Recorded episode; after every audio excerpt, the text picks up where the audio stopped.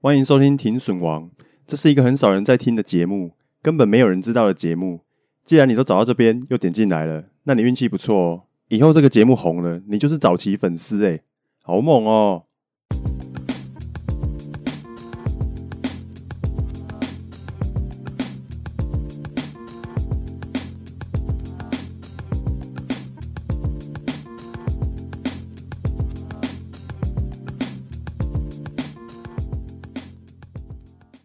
哎欢迎来到 Podcast 第三集。在前面两集发出去之后呢，我自己有听了好几遍我自己的节目。那就我多年来听 Podcast 的经验，我觉得我自己的音质已经算是还 OK 了。但是我自己听久了以后，还是觉得有一些能够再更好一点点的地方。所以呢，我要去认真的研究一下，要怎么样才可以让音质再好一点。那希望你们有感觉到第三集有一点点的小进步。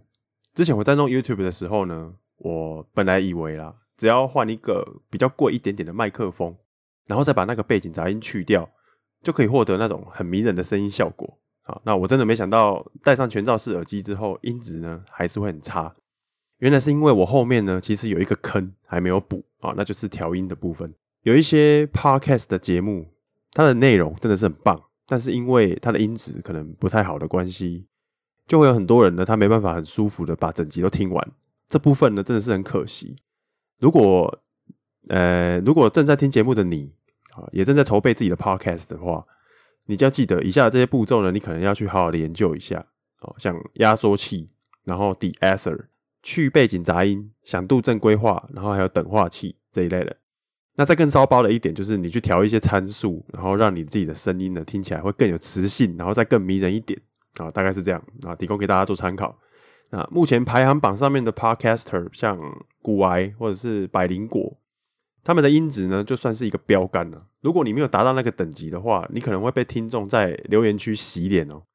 那万一如果你是木耳的话，啊，木耳就是说你都听不出来音质好还是坏，你要去记得，你记得找一个不是木耳的朋友来帮你听听看，看你的节目 O 不 OK，然后去做修正。好，那首先来聊一下为什么我会想要用“停损王”来当做节目的名称。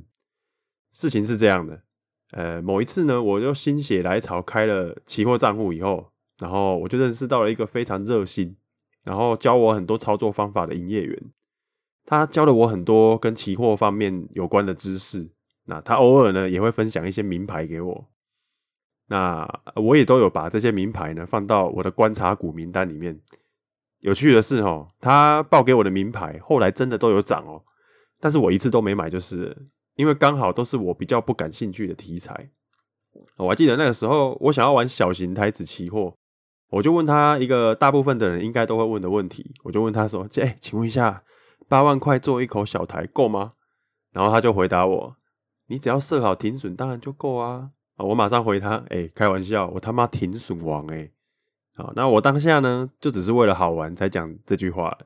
可是我事后回想一下，那些不堪回首的回忆，干，我真的是常常停损诶。每次买了以后就套了，然后卖掉之后马上就喷出去，涨一点点，我就觉得很满足了，我就想要卖了。然后亏了之后呢，又在那边加码，真不愧是停损王啊！讲到就很想哭。但是呢，也因为我很会停损，所以目前为止呢，还没有亏过什么大钱。顶多就是一次大概就一万两万这一类的这种这种，我大概亏最大就这样。常常听到有人一次呢就亏到四五十万啊，甚至再更惨一点的，可能就一次就亏了几百万。从此之后呢，他就股市，他就从股市毕业，然后就再也不投资，只有存钱而已。那跟他们比起来呢，我就比较幸运了。到现在呢，我还是默默的在帮券商打工啊。我认识我认识的那些赔很多的人，他其实也不是技术不好啦。他们也是呢，很多那种千奇百怪的花招，然后学了一大堆，结果最后呢，他们还是亏钱。反而那些比较菜的，买了之后就无脑爆一段，然后赚的还比他们还多。啊，我看过一则网络笑话哦，形容这个形容这件事情就还蛮贴切。就是有一个人他去肯德基呢，买了一桶炸鸡，然后呢，他就找了一个位置坐下来，然后把他笔电打开，然后开始看他的股票，一边盯盘呢，一边盯盘看股票，然后一边啃他的炸鸡。然后这个时候就有一个流浪汉呢。他去翻那个肯德基的垃圾桶，好，他翻完翻完之后，哎，没有找到东西吃，结果过来呢，他就找他，然后就跟他要一块鸡块。然后这个人看那个流浪汉很可怜，好，他就给他一只炸鸡腿。那流浪汉就当然就很开心，就拿走了。然后流浪汉就站在他后面，好，一边吃着他刚讨过来的鸡腿，然后一边看着他的荧幕，然后就跟他说：“嗯，均线排列正确，啊，股价在五 MA 之上，K D 又黄金交叉，这一只股票看起来要涨了。”啊，那那个人很惊讶，就转过来说：“干，这个你也懂？”然后那个流浪汉就回他：“废话，不然我怎么会在这里跟你讨鸡腿？”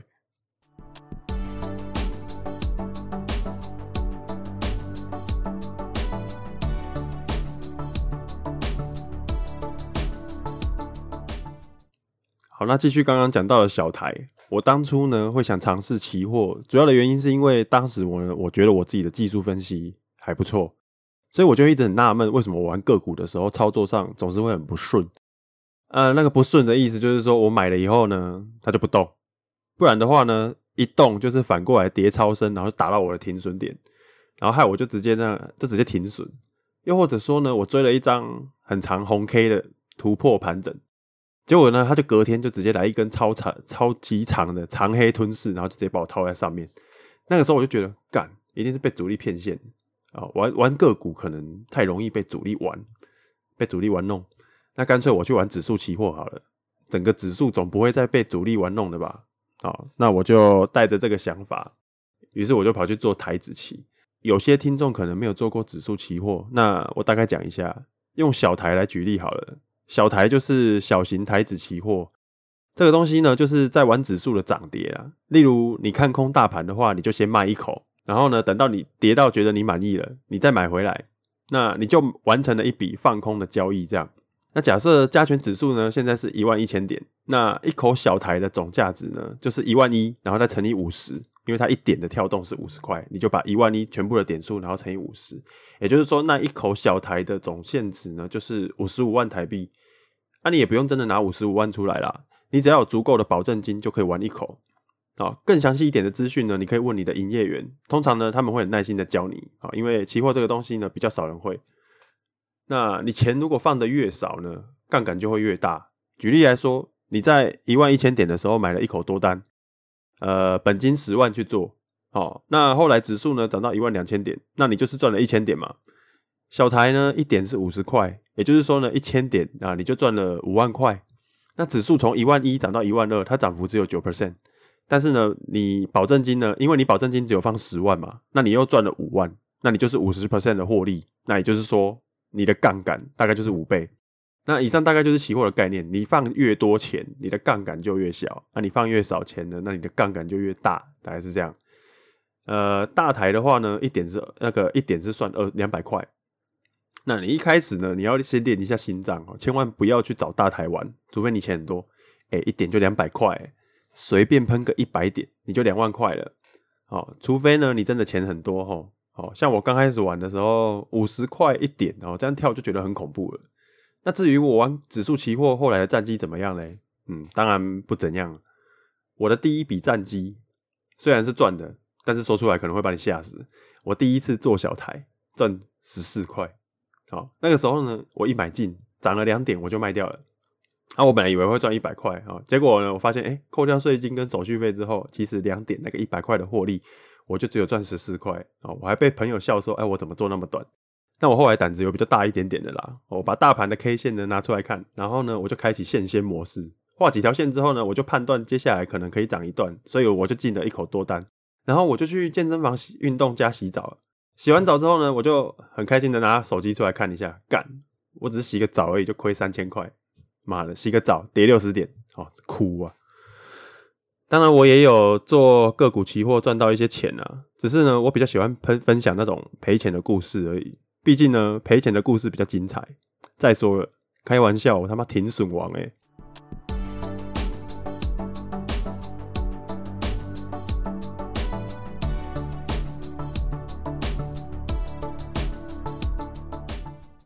我小时候买的第一本技术分析的书呢，是朱家红老师的一本书，叫做《抓住 K 线，获利无限》。他那一本有点像九田战法。啊，我记得当时不到两个小时就看完了。那可能因为我那时候还很菜啊。看完以后呢，我就觉得整本书呢，其实就只有一个重点，就是如果你在盘整以后出现一根长红 K，然后带量突破，你就可以走一个波段。那我刚进入股市的时候看几本书呢，我就以为，哎，我自己学会了绝世武功。哦，我那时候打打开看盘软体，随便找了一只盘整带量突破啊的股票。重点是呢，我买得起的。好，那那时候我的本金呢就只有三万块，第一次玩的时候啦，很快的我就找到了一只二四零九的友达。哦，那它刚好出现在书上，呃，它刚好出现书上的带量突破，而且呢，它已经盘整很久了。哇，那这个不就跟书上一样吗？哦，我那时候就这样想，所以我马上就敲了一张啊。那那个是我这辈子第一次停损啊，没有啦，骗你的。那一天呢，友达呢直接涨停板。那个时候的涨停板呢，就像是，诶、欸，那那个时候涨停板好像是六 percent 或者是七 percent，不是现在的十 percent 哦。所以呢，那一天呢，我就赚了几百块，因为我才买一张而已。那第一次玩股票的时候就赚到涨停板哦，我跟你说不夸张，我那天真的以为呢，我就是万中无一的练武奇才。哦，我才看几本书而已就赚钱了。那再让我多研究个几年，那还得了啊？什么？你问我后来有没有赚很多钱哦？当然没有啊。我后来赔的钱加起来大概可以买一台我一直买不下手的 HTC M8。M8 那个时候好像算是地表最强手机哦。呃，我那那个那那个时期，我大概亏两万五千块吧。哎，本金才三万块，然后亏了两万五千块。因为后来我还要加一些薪水进去啦。而且我手续费呢，我亏两万五嘛，然后我的手续费呢就占了五千八，真是哭啊！我到底为什么要玩股票？那些赔下那些赔的钱留下来买一台 HTC 不是很好吗？那现在我是已经不后悔了啦。反正就算我有买 HTC 手机，现在也只是一台电子垃圾而已嘛。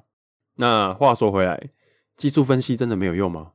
哦，我想说的是，技术分析它真的是有用的，只是你的技术分析没有用。啊，或者说再更正确一点来说，没有用的是我们的情绪。诶，有一句话说，市场短期呢是一台投票机，但是长期呢它是一台称重机。短期的波动呢，其实都只是情绪而已了。好，那你不要跟大家一起情绪起伏，不然的话，你的钱也就在里面起伏。就像韩国语说的，票多了就赢，票少了就输。你越多人追价，股价就会上涨。大家都不敢接的时候，股票当然就跌嘛。今天呢涨停，大家就一直追，然后明天下跌呢，大家又一直卖。那你那你昨天在追什么？哦，那个害怕亏损的情绪呢，就造就了每天的 K 线走势。那你从 K 线里面呢，你就可以看到，有研究一下的话，你大概就可以看出来大家的情绪是怎么样。哦，它不是用来预测的，它是用来测风向。同样的招式呢，每天呢都会不断的上演。我说的就是那种投信啊，或者说主力啊，在洗筹码。哦，洗散户、洗当冲客的那种招式，每天其实都不断的在上演。那每次呢，你赔钱了以后呢，你就会觉得说啊，我下次不会了哈，我下次可能不会再输钱了。结果呢，你下次进场之后，主力可能又稍微甩个轿，然后你又飞走了。K D 黄金交叉也不一定会上涨啊。你用软体去回测黄金交叉的胜率真的很低。诶，有可能黄金交叉之后呢，它又盘整一阵子，然后它又在死亡交叉给你看。那也有可能死亡交叉之后呢，马上又再 V 回来。那再说了，股价达到布林通道的上轨，也不一定会跌下来。有些标股呢，它就是会一直往上顶。那你要是敢空它的话，它绝对会嘎死你。哦，这个时候你可能就会开始觉得技术分析真的没有用。好，那你可能就会想说，哎呀，找个好老师跟他的牌吧。哦，那让老师去帮你做功课就好了。哦，我相信很多人呢都曾经得到过这个结论。但是呢，你开始跟投顾老师以后，很可能又是另外一条修罗之路的开始。这个我相信你就，我觉得你就不用听我说了啦。你身边一定有很多朋友可以跟你分享类似的故事，对吧？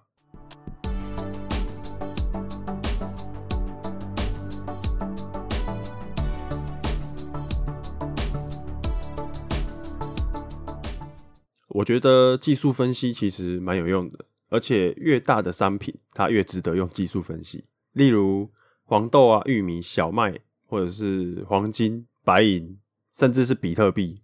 嗯，你没听错哦，比特币也有用哦。但是呢，前提就是你要先看好这个商品。我是说你要看好它，不是说你要把它看好，并且呢，你要研究过它。那先造，先养就一些，养成一些信仰啊、哦。信仰很重要啊。例如，你觉得今年哦反圣婴年，然后呢，南美洲的黄豆它的收成可能会不好。那再加上中国呢，又有今年又有水灾、蝗灾，所以你可能会看好黄豆的价格上涨。那下一个步骤呢，就是你可以摊开黄豆它历年的 K 线图哦。黄豆在好像另外一个名称就是怎样，在中国那边叫大豆，摊开黄豆历年的 K 线图，然后月 K、周 K，好，整个拿出来看，然后研判一下，你说你觉得是不是真的股价有动静了？那这个时候呢，技术分析真的就可以辅助你去找进场点，然后呢，大概停损的点在哪里，停利的点大概在哪里？那你这时候就按照你的想法去判断，那你觉得是不是真的有赚头？你如果真的觉得会赚，或者说你觉得那个风险报酬比 OK，好，那这时候你再去寻找可以使用的商品，也可能是 ETF 啊，或者是你直接去做它的期货。那上面这些就差不多是你进场之前该做的功课。但是我还没有说最重要一点，最重要的就是你你的情绪，你如果没有提早设想好你的操作逻辑，好，那可能会受到每天的情绪影响，稍微跌一点点啊，你就乱卖。然后账面上亏损太多，你可能又会想加码摊平。下单之后，你的情绪波动才会才是最大的敌人呢。所以涨了之后，你就会觉得抱不住。然后跌破停损点了，你又舍不得砍啊！不信呢，你去把之前你曾经赔过的标的的 K 线摊出来看，有一些呢，你不停损的话，你可能已经亏到死了；有些你太早卖了，可能少赚超级多。那至于要怎么稳定自己的情绪呢？啊，我这边可以分享几个方法来给你参考。好，那大前提呢是你要先研究过操作标的哦。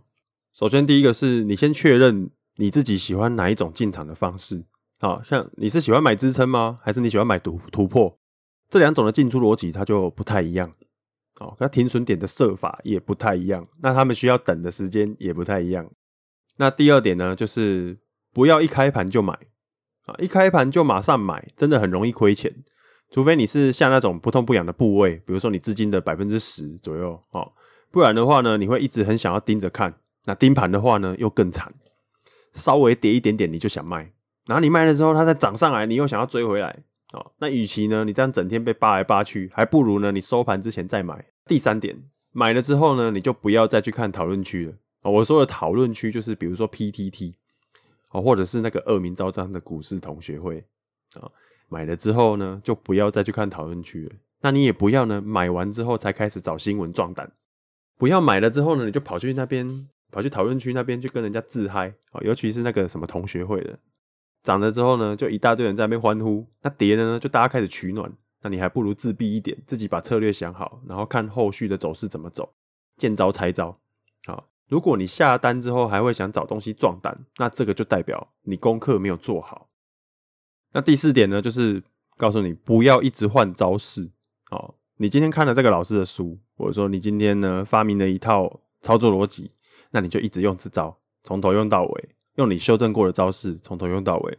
哦，不要一下子看 KD，一下子又看 MACD，然后呢，呃，稍稍微跟你的走势呢不一样的时候，你又想要找什么东西去取暖？哦。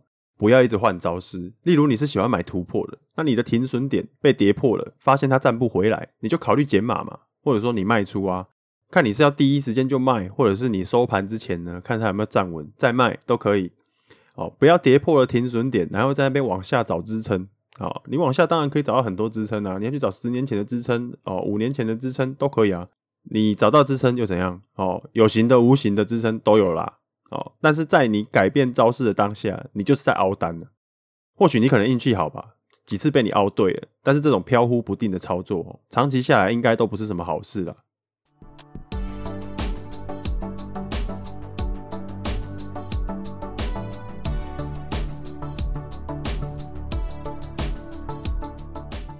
好，那以上这四招呢，就是我封印自己的冲动，然后不要整天呢帮券商打工。好，奉献我的手续费的内功心法。每次我只要偷偷犯规呢，很快就会被修理了。好像我今天又被修理了一把，好，我又停损了。对对对，收盘以后呢，我又在那边反省自己今天怎么这么不乖，真的是屡试不爽，每次都这样。哦，我再也不敢了。然后我每次都说我再也不敢了，可是我下次可能又再出事了。哦，那每次出事就在那边哦，痛的要死。哎，我可以跟大家讲一下，你如果赔钱的话，你其实就不要把那个你赔的钱，然后去换算那个你喜欢的东西。比如说，哎，我有时候觉得很痛苦，就是说，比如说我今天亏了一万，然后我在那边幻想，哎，把它换成换，哎，把它换算成蛋卷冰淇淋，哇，那你会觉得啊，可以吃好多蛋卷冰淇淋。不要这样算啊，你如果这样算的话，你真的就会觉得很痛，知道吗？啊，比如说你把它换算成你想买的东西，哇，天哪，别闹了，你就把它想说，哎，你的钱是暂时先存在股票里面啊，然后你到时候可以再赚回来，这样而已。这个呢是拉长期来看的。你不要去设想说你每天都要赚多少钱，你又不是在打工，你只要整个月这样赚下来是不错的，或者说你再把它拉长一点，整年赚起来是不错的哦，那就很好了，那就表示说你适合在股市里面生存了。那如果说你今天真的是哎、都怎么做都亏钱，那你干脆就去买大盘吧。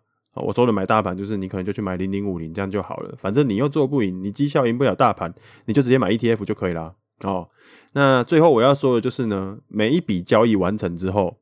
啊，我我不是要叫你做什么抄那个交易日记啊，什么之类的。我是要跟你说，每一笔交易完成之后，不管是赚还是赔，其实都值得你好好检讨一下，你为什么进去啊？你为什么出来？哦，顺便认识一下你自己啊，修正你的操作哦，这样就对你的下一笔操作呢，绝对是有帮助的。你要记得哦，你自己的招才是最好用的，你不要整天只想学那些赚大钱的人他们的操作方法。不管是怎么样的标的，你只要做得好，其实都是可以赚钱的啦。哦，多跟空都差不多。同样的衣服呢，它都有可能有不一样的 size。哦，那当然投资的方法也不会只有一两招而已，对吧？那其实呢，我觉得很多投资的人呢，他们可能都会觉得说，哎，我的资金一定要打好打满，全部都放在里面哦，我才可以像《富爸爸穷爸爸》里面讲的那样，把我的钱呢，用我的钱去帮我赚钱。不要哈，你不要一直放在，你不要全部都放在里面。你真的找到很好的机会，你很想买，你再买。下单之前，你一定要先做最痛苦的事情。我觉得那个最痛苦的事情其实不是赔钱，我觉得最痛苦的是等待。你在等的时候呢，然后股票就冲走了，那你就会想去追哦。可是我觉得它当下有没有冲，那个不重要，重点是它能不能够再继续冲。这个我觉得跟全集很像诶。那个你的对手正在防守的时候，然后你就在那边挡着，好，那那你就在那边出那种小碎拳，一直打在他防守的地方。那你这样打，你给他打一百拳，他其实也不会怎样啊。其实拳击最恐怖的地方就在，诶、对方呢挥了一个大拳，然后他挥了大拳之后呢，他的破绽就会跑出来。这个时候你只要能够抓住这个破绽，然后给他一个上勾拳，哦，那那个人可能就被你一击 KO 了哦。我的意思就是说，你今天真的看到好机会了，你再出手，你不要一直出拳。因为你在出拳的当下，你不就是把你的弱点给暴露出来吗？哦，那你把弱点露出来，就表示说，哎，人家就有机会让你受伤啊。所以你不要硬买，你觉得不划算，你就不要买。哦，就像你在去你去周年庆的时候，你看到那些东西在特价，你还是会斤斤计较说，哎，它到底便不便宜啊？那你买股票的时候，为什么你就不会这样嘞？哦，记得没有看到好机会，你就不要随便乱挥拳，知道吗？好，最后祝大家每一笔交易呢都只停利不停损啊，永远只需要考虑呢赚多赚少，那不用去家乐福呢跟大家抢纸箱。好，上次我们那个网友呢，他说他以他在中坜的某个公园啊，大家有空的话可以去找他。OK，好，那如果你有什么意见想要留言，或者说你有什么事情想要跟我们讨论的话，我要跟你说一下啊，怕你不知道了哈。我们能够留言的地方呢，就只有两个地方，一个是在 YouTube，然后另外一个是在 Apple Podcast 的下面那个地方。有什么意见的话呢，欢迎你留言在 YouTube 或者是 Apple Podcast。啊，那这一集呢就先这样了，下次见，拜拜。